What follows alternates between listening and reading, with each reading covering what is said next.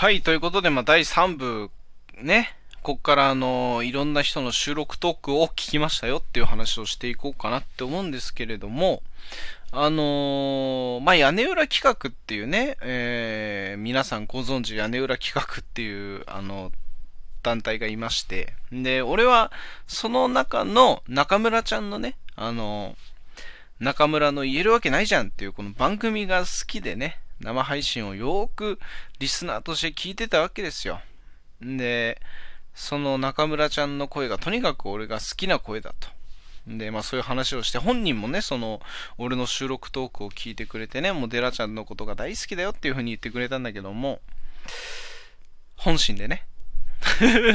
いや、本、本心で言ってくれてると俺は思ってるよ。で、そういう感じなんだけど、あのー実はね、あの、収録トークの方でやっていた、その、ラジオトーク怪談百物語っていうね、それを俺は一回も聞いたことがなかったわけですよ。あの、俺の中の怪談百物語はまだ始まっていなかったわけですよ。あの、もう100個上がったのに。んで、聞いてなくて、んで、そういえば聞いたことないなと思って、ちょっと、あ階段自体がそもそもあんまり、あの、得意じゃないっていうか、怖いなってやっぱ思っちゃうからね。あの、怖いじゃんか、俺、怖がりじゃんか。みんな、分かってると思うけど、あの、そういう感じでね、あんま聞いてこなかったの。そういう階段が苦手だから。んで、そうなんだけど、あの、それこそトラさんがね、今主催で、あの、やってるじゃないです。やろうとしてるじゃないですか、企画を。あの、階段ナイトみたいなやつをね、階段ナイトっていうタイトルかどうかわかんないけども、まあ、それに、ね、あの、それをやるっていうんで、あの、そういうゲストが屋根裏企画だっていう風に聞きましてね、それこそデラトラジオの収録する打ち合わせの時に俺聞いたのかな。んで、あのそれで聞いてみたわけですよ。んで、ツイッター見ててさ、あのー、その屋根裏企画の、そのラジオトーク怪談百物語っていうのが、どうやらその Spotify の8月のテーマが怪談っていうね、ポッドキャストの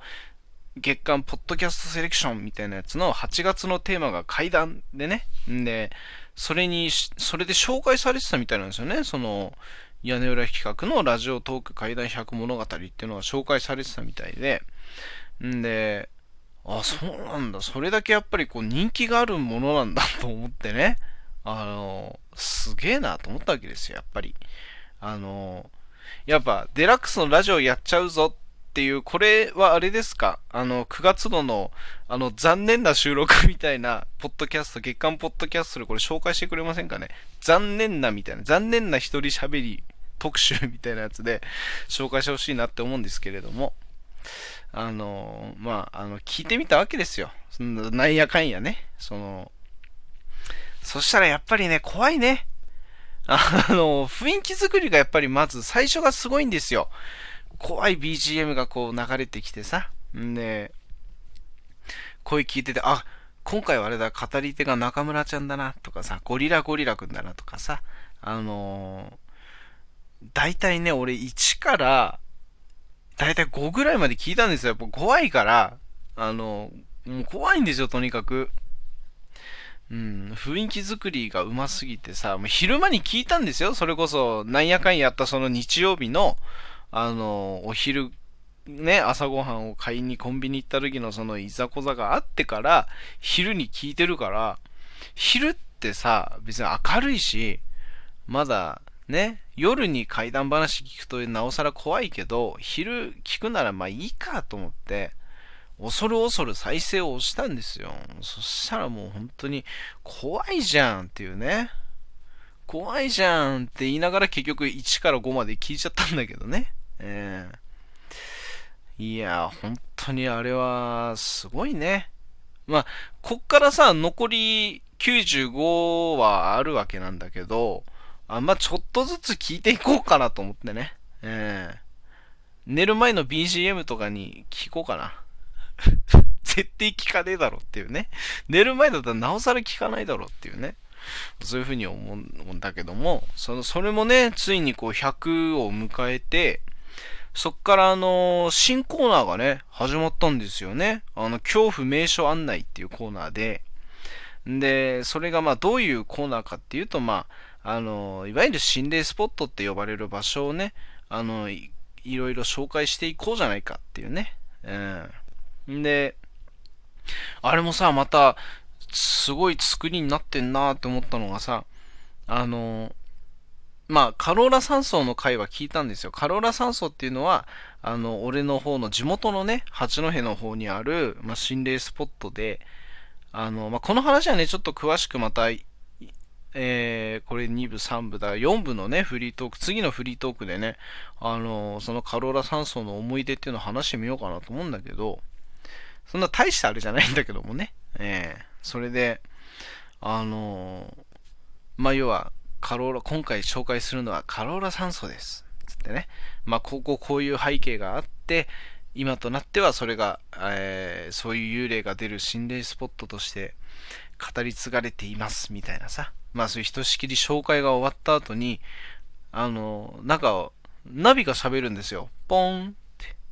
中村ちゃんの声だったんだけど。まあ確かに中村ちゃんの声で喋るカーナビがあったら俺は買うんだけどもね。